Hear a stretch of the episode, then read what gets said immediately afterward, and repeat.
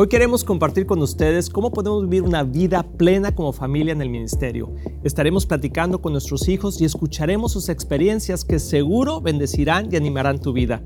Si tienes hijos, anímalos a que vean este programa. Y quédate hasta el final porque queremos orar por ti y tu familia. Somos Luis y Kristen y nunca pensamos que íbamos a vivir la vida que tenemos hoy, con más de 30 años casados y felices. Dios ama a tu familia, Él está contigo en las buenas y en las malas. Y si nosotros pudimos llegar hasta aquí juntos, tú también. Amigos, aquí estamos nuevamente en Familia con Luis y Kristen y hoy tenemos otro programa muy, muy especial, especialmente para nosotros porque vamos a estar con nuestros hijos, con Andrew, con Christopher y también posiblemente va a estar Josh con nosotros en un ratito. Así que esto es increíble para, no, para poder compartir lo que Dios ha hecho en nuestras vidas. Así es, yo estoy súper feliz, me siento como mamá cuerva aquí, muy orgullosa de mis hijos y qué bendición poder tenerlos a ustedes con nosotros. Y hoy vamos a estar hablando de qué significa vivir en el ministerio como familia y las experiencias que hemos tenido, porque tenemos ya muchos años en el ministerio, pero ¿qué significa eso? Porque yo creo que todo cristiano, amor, tiene un llamado y toda familia tiene un llamado, no solamente a ser parte como nosotros, como pastores, a lo mejor dicen, bueno, es que ellos están en el ministerio, pero yo creo que toda familia está en el ministerio que conoce a Cristo. Así es. Es cierto, tenemos todos el ministerio de reconciliación, como se dice en 2 de Corintios 5. Y para mí lo más importante ha sido lo que Josué 24:15 dice que pero en cuanto a mí y mi familia nosotros serviremos al Señor. Y yo creo que es algo que la gente en general que nos está viendo, yo creo que cuando conocemos a Cristo, uno de nuestros deseos más grandes es que queremos servir al Señor. Y yo escucho constantemente a, los padres, las mamás, papás, que dicen, ¿cómo quisiera que toda mi familia, verdad, conociera de Cristo y que estuviéramos trabajando juntos en el ministerio? Entonces, hoy lo que quisimos hacer es invitar a nuestros hijos, ya que son ellos adultos, ¿verdad? Jóvenes, pero adultos ya, y que nos platiquen un poquito su experiencia en todos estos años que hemos estado dentro del ministerio como pastores, pero también desde antes de ser pastores, ustedes ya eran parte de lo que Dios estaba haciendo como nosotros. Entonces, a ver, Christopher, platícanos un poquito cómo fue, cómo fue que creciste dentro del ministerio. Uy, a ver, ah, regresando hasta 25 años atrás, ¿verdad? cuando tenía dos años. Pero creciendo en la iglesia, ah, o sea, desde el principio, eso es lo que me acuerdo, es estando en la iglesia, estando en los campos de verano, ah, de estar como estudiante y hasta como de tripulante. Y, tengo bastantes buenas memorias ahí, hasta tocando la primera vez la batería. Ah, y luego ya no toqué por muchos años después de eso, pero eh, eh, tengo bastantes buenos recuerdos y viendo a Mom, tú eh, cantando y liderando alabanza. Entonces ha sido un, un, camino pues, muy extenso, pero con bastantes buenas memorias y, buenos testimonios y, y, poder estar en primera fila viendo todo lo que Dios hace ah, en nuestras vidas y en, la, en las vidas de otra gente, aún como un niño, ¿no? O sea, pudiendo todavía ver eso y viendo la mano de Dios moverse. Entonces, cuando lo, lo veo atrás hoy, puedo confirmar que eso fue Dios, que fue real lo que pasó, porque ya sé que como adulto eso es lo que está pasando aún en mi vida y en la vida de nuestra iglesia, ¿no?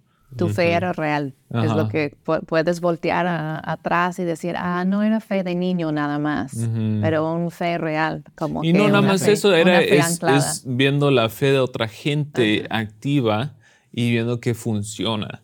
Y, que no era nada más, oh, porque era niño lo creí, mm. sino eh, sí estaba pasando eh, lo que estaba pasando. Esto es súper interesante porque vemos mucho el patrón de, de, de, niños felices en la iglesia, la familia llega a la iglesia, y los niños están muy contentos y aman a Jesús, pero luego entran en la juventud y parece que todo cambia, ¿verdad? Y, y, luego como jóvenes adultos muchos se apartan de la iglesia, que sienten que para ustedes fue la diferencia, porque se quedaron y con ese amor para la iglesia local. Es muy, muy buena pregunta porque tienes razón. Muchos jóvenes llegan a un punto, bueno, hay una estadística que dice de 7 de 10 jóvenes cuando van a, la universidad no regresan a la iglesia mm. porque sienten que ya son, ya son adultos, they're grown, ¿no? Es como a, ese dicho. Han crecido. Eh, han, crecido, pero ya toman sus propias decisiones y no regresan a la iglesia. Y creo que porque cada persona llega a un punto cuando debe tomar la decisión propia de seguir a Jesús, no solo seguir unas reglas o seguir un estilo de vida, pero seguir una persona. Y esa es la persona de Jesús. Y creo que para mí y mis hermanos, eso fue, ha sido una, una de las diferencias que puedo ver.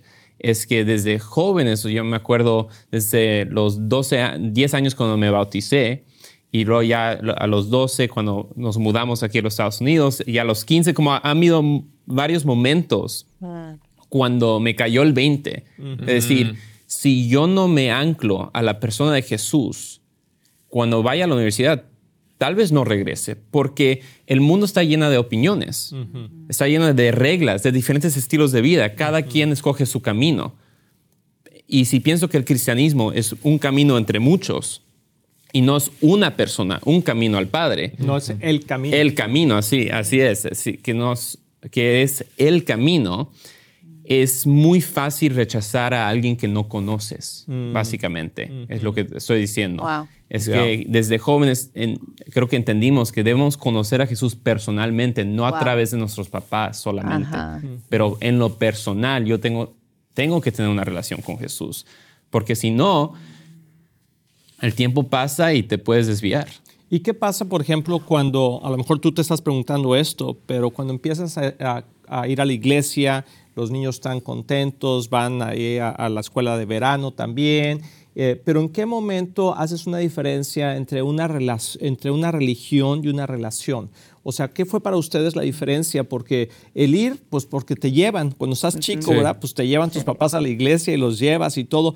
Pero ¿cómo, o sea, cuáles fueron esas diferencias en ustedes que dijeron, esto es real, o sea, esto es algo que yo quiero seguir en mi propia vida?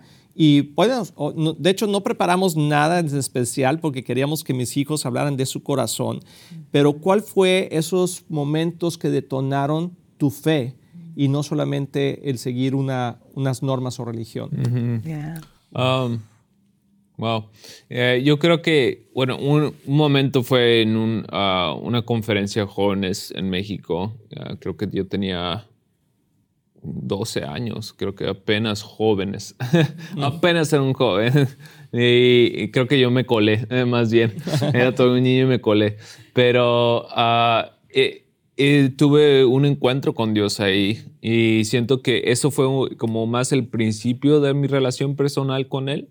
Y, y más que nada también viendo las vidas de ustedes, cómo ustedes se entregaban a Dios. Yo creo que eso es otra parte muy importante que no nada más era la iglesia cuando e, estábamos en la iglesia, ¿no? No nada más éramos cristianos cuando estábamos en la iglesia o en una reunión de, de, de, servicial o, lo que sea. De servicio. Ah, sí, de, servicio. Entonces, eso eso realmente cambió mi perspectiva, o más bien mantuvo mi perspectiva y mantuvo mi, mi, mi, saber que yo creo, yo quiero caminar ese camino también. Y, y aparte de su, su ejemplo, es también teniendo esa experiencia personal. Entonces, como van en conjunto, hay mucha gente que tiene ese encuentro con Dios y eso es suficiente.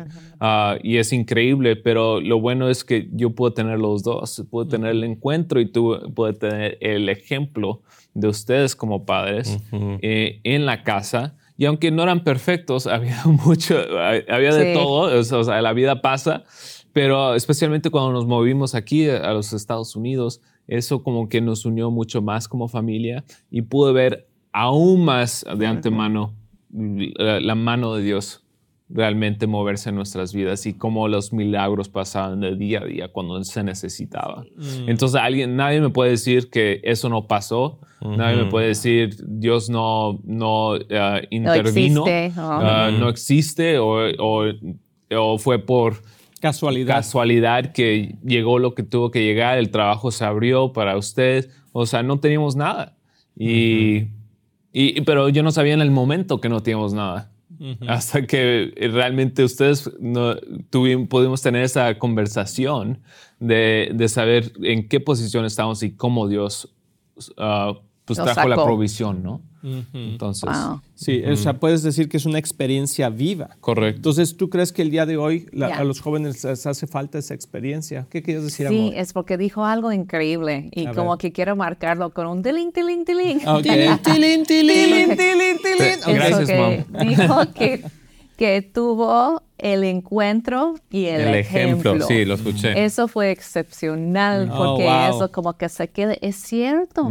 Esa combinación es lo que necesitamos todos. Mm. Un encuentro personal y también el ejemplo, ¿verdad? De Mm. otras personas caminando en integridad alrededor de nosotros. Porque el encuentro eh, a veces es, no, no es todo el tiempo. Y, eh, O sea, eso sería perfecto que tuviéramos un encuentro todo el tiempo con Jesús. Y, ah, pero si, si no tienes ese, ese encuentro constante, pues la vida te va a seguir pegando de, de todos lados. Y si no tienes el ejemplo para poder estar con la gente que te pueda animar y regresarte a tener ese encuentro, Wow. eh, va a estar. Y, eh, y está no es un ejemplo perfecto, como No, dijo, correcto, para sí. nada. Tuvimos momentos muy difíciles y muy imperfectos, pero tener la humildad también de pe- Humildad. humildad de pe- pedir perdón y decir, Sí. wow, Wow, es. eso no estuvo bien, perdónanos, vamos a enderezar otra vez el camino aquí y caminar juntos en eso. Algo Ya. que yo le quiero preguntar a Andrew, amor, y que es- eh, va con eso el ejemplo, Sí. es que, o sea, también es- está el ejemplo entre los hermanos. Porque muchas veces nomás vemos el ejemplo del pastor o de los padres o, o del líder, de jóvenes o eso. Pero yo creo que entre ustedes, ustedes se han motivado unos a otros Sí. a hacer ese ejemplo. En tu caso, Andrew, tú eres el más pequeño, Sí. pero cuéntanos un poquito de eso. Eh, sí, ti- tienen razón. La verdad que tengo dos ejemplazos. Dos, dos cracks, como dicen los jóvenes. Dos cracks. Dos tsunamis, tigres. Increíbles. Ah, pero no, lo, lo- lo digo en serio, que la verdad sí, para, para mí se me hace fácil ver ese ejemplo porque los tengo a, a ustedes dos. Y, y como dijeron, cuando nos mudamos a los Estados Unidos, Dos ahí hermanos mayores. te- tengo dos hermanos mayores, a Chris y a Josh. Y cuando nos mudamos a los Estados Unidos, es, creo que cuando nos unimos aún más, porque antes era, porque te- estoy más cercano, o sea, de edad a Chris, pasaba más tiempo con él Nos que Josh, más. pero luego nos mudamos y no conocíamos a- casi a nadie, o Eso sea, es no- a cierto. nosotros. Y, y vivíamos, no sé, o sea, yo ya el cuarto de Josh ya estaba más cerca a mi cuarto y ya nos, o sea, pasamos más tiempo juntos. Y creo que fue una decisión entre todos nosotros, no fue una plática que nos sentamos, oye, vamos a ser amigos. No, para nada, pero sí fue como esa cultura que teníamos de, de familia, de cultivar una pres- ah, un, un valor para cada persona, que cada persona aquí trae algo a la familia, que es único a ellos y, y se merece celebrarlo y, y- y seguirlo como, como ejemplo. Entonces yo puedo ver a cada uno de mis hermanos y ver que son ejemplos para seguir. Wow. Qué interesante. Espero que, este- que tu vida esté siendo enriquecida.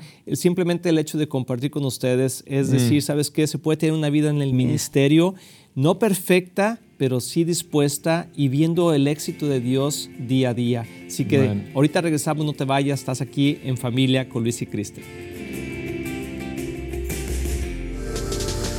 Amigos, queremos invitarlos a Viva Church. Es la iglesia que estamos pastoreando y cada semana vemos la mano de Dios moverse, no solamente en nuestras vidas, pero también en nuestra familia. Sí, sería un gusto increíble para nosotros poder conocerlos. Entonces, acompáñanos en 9120 Ferguson Road en el este de Dallas. Ahí los esperamos.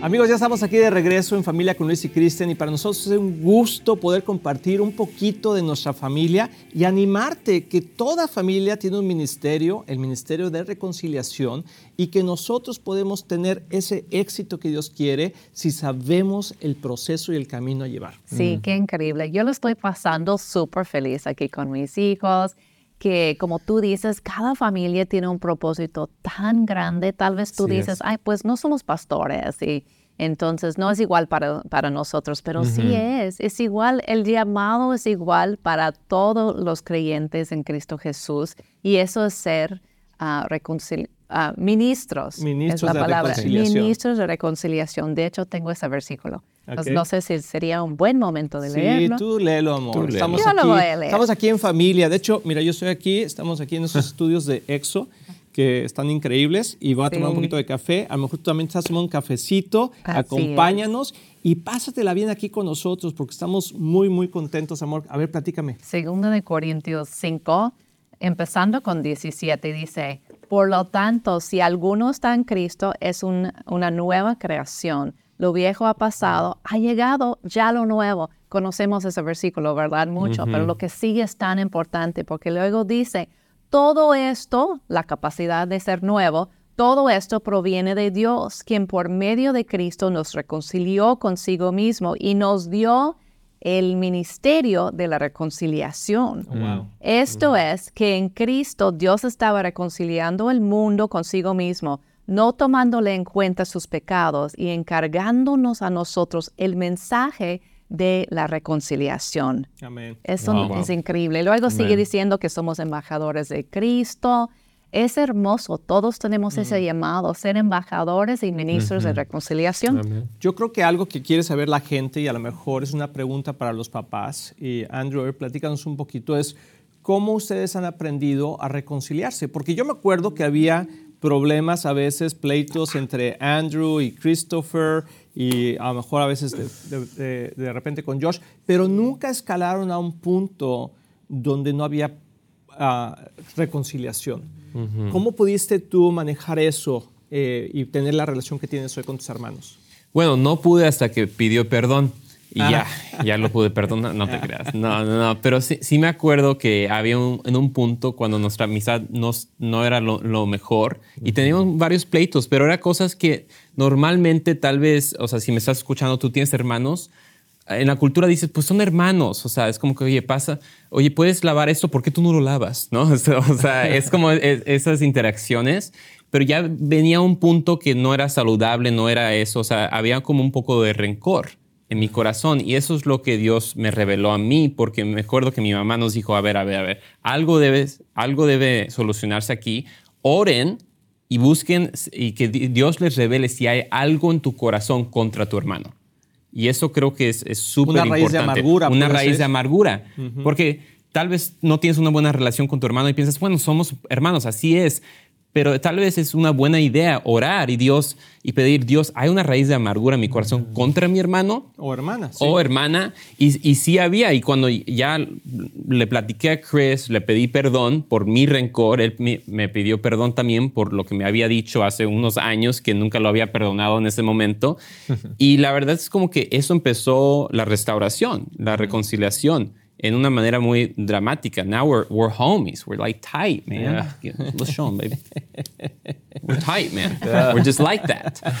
Ah, pero sí, eso, es, es- eso fue que es ser intencional, porque me acuerdo la cultura de nuestra familia siempre ha sido que tus hermanos deben ser tus mejores amigos. Al menos tus amigos.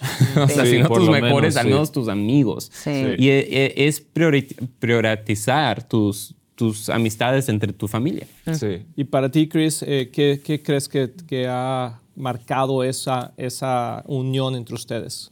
Wow, pues gracias por decir eso, Andrew. Gracias por finalmente ser humilde y. Bro. nada. Ah, eh, realmente digo, yo amo a mis hermanos eh, y estoy. Me encanta decir eso y siempre.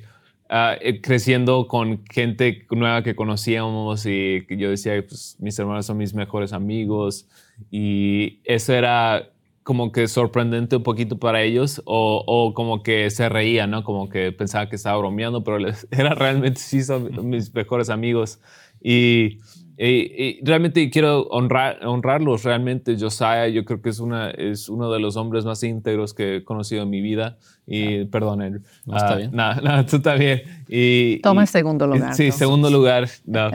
Pero digo, y los tres, eh, papi, tú también, todos, todos son las personas más íntegras que, que yo he conocido y me encanta saber que tengo mis, mis mejores amigos y mis familiares siendo las personas con las que confío más, ¿no? Y no creo que hay algo más bonito que eso, que yo creo que Dios diseñó eso para que tus- tu familia sea realmente tu soporte, ¿no? Tu, tu sistema de apoyo.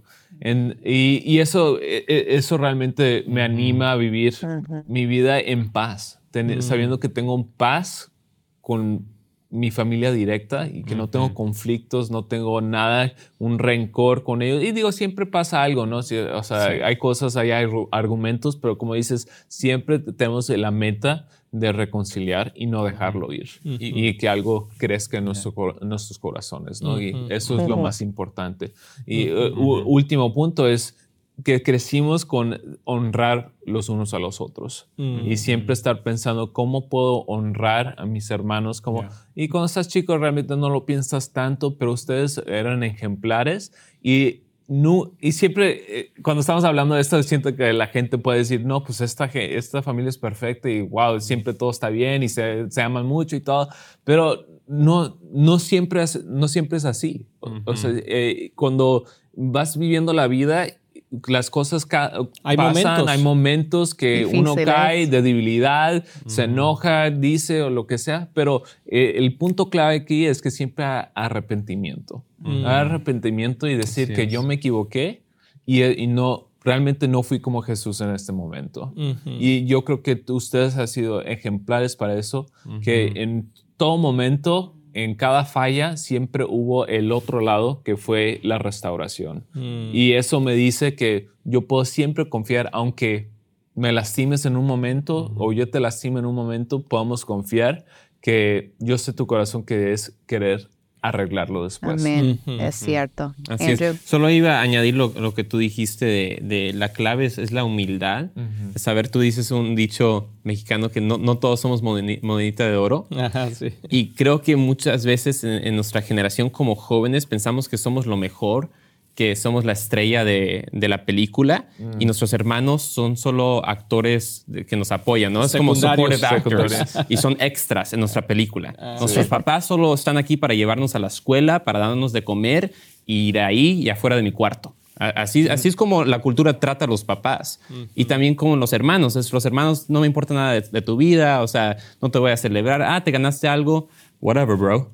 O sea, así es como la cultura quiere que, sean nuestras amistades, pero cuando uno, o sea, le cae el 20 y decide bíblicamente ser humilde, que tu vida es, es tan importante como mi vida y tus eventos son tan importantes como mis eventos y tus celebraciones y lo que tú ganaste, o sea, si yo quiero que me escuches, también te voy a escuchar a ti y eso es uno de los retos porque yo soy el que habla más, perdón, menos de todos. Ah, y es algo que, he aprendido, es, es este, tomar el tiempo para celebrarnos y, honrarnos. Como, yo creo que eso es como, eh, le quiero decir como el síndrome de José, ¿no? Que el José el soñador con sus hermanos y con sus papás que de todos eh, se trata de mí y el sueño que Dios me dio y ustedes me van a ayudar, ustedes me van a servir. Usted, y, podemos tener ese síndrome de José que todo se trata de mí. Y realmente no, todo se trata de todos nosotros. Y es esa parte que me encanta, es siempre celebrar las victorias de los otros. Es algo increíble. Y también llorar con las derrotas de los otros. y, y sabiendo que es tan importante como, es, ah, como hay tiempo para reír, hay tiempo para llorar y hay, tiempo para trabajar y hay tiempo para todo, es hacerlo en conjunto y sabiendo que tienes el apoyo de los otros, genuino. Y, algo que a lo mejor la gente está increíble eso que están compartiendo, creo que ha sido, ha sido de mucha bendición, pero yo me acuerdo, ahorita me acordé de un momento de cuando, ¿cómo empiezas eso? Porque pues está difícil, ¿no? De chiquitos, pero yo me acuerdo que cuando estábamos comiendo en la mesa, y llegábamos y empezamos a platicar, a ver, platícame cómo te fue y, eso. Uh, uno estaba hablando y el otro quería interrumpir para tomar, para decir lo que él le había, le había pasado y entonces como que todos querían hablar, ¿verdad? Y algo que hicimos nosotros es que toma tu tiempo, o sea, vamos a darle tiempo ahorita a Josiah, que de hecho eh, ahorita no está aquí sentado porque está haciendo parte de la producción de esto, pero un día vamos a platicar también con él. Pero, uh, y estábamos aquí en, esa, en la mesa y decíamos, a ver, dale tiempo a Josh, ¿sí? Y escucha. Sí, y luego va, ok, ya le decíamos a Josh, ok, ya, ya, ya. Ahora tú, Christopher, platica. Sí, vamos a escuchar a tu hermano. Vamos a escucharlo. Y luego hacíamos algo que decíamos, ¿qué piensas de lo que tu hermano dijo? Porque eso puede, eso te llama la atención de que tienes que poner atención. De que, oh, oh, ok. Y eso fue como una cultura que se empezó Es a cierto. formar. Y también con sus amistades. Siempre invitamos las amistades a convivir con los tres. Y a veces era raro para ellos. No, yo nada más estoy visitando a mi amigo. Yo no quiero jugar con sus hermanos. ¿no? Ajá, sí. Y claro que no todo el tiempo, y más con el hermano mayor, Josiah, teníamos que respetar la diferencia de edad, pero animaban, siempre animábamos usted- nosotros de que ustedes jugaron juntos un rato y luego, ok, ahora sí puedes tener el tiempo con tu amiguito, ¿no? Y eso ayudó muchísimo, fomentar ese respeto y honra entre ustedes como hermanos. Y lo que yo estaba escuchando ahorita a ustedes es eso de reconciliación. El ministerio de reconciliación empieza en la casa, ¿no? Primero... Tilín, tilín. Como Así que, es. como viendo ese versículo, primero tenemos que estar reconciliados con Cristo, nosotros, como individuos, luego en familia, y de ahí va a salir el mensaje al mundo de reconciliación. Pues amigos, estamos pasando un buen tiempo aquí juntos. Vamos a orar por ustedes. Amén. Ah, vamos a tener más programas como estos donde vamos a invitar a nuestros hijos y a platicar más de lo que Dios está haciendo en nuestra familia, pero también para que pueda traer ánimo a tu familia. Amén. Señor, te damos gracias por cada persona que está viendo este programa, que está escuchando este programa, Señor, y que quizá en sus vidas y en su familia a lo mejor están pasando por momentos difíciles. Señor, te pedimos que haya reconciliación entre hermanos, entre padres y hijos, hijos y padres, y que la gracia del Espíritu Santo esté sobre ellos. En el nombre de Jesús. Amigos, los queremos mucho. Hasta la próxima. Nos vemos. Adiós. Estamos muy emocionados en anunciar que ahora los podcasts de Éxito en la Familia son parte de XO Podcast Network, que pertenece a Marriage Today, el cual está dedicado a ayudar matrimonios y familias a tener éxito. Visita el sitio marriagetoday.com o éxitoenlafamilia.com para más información.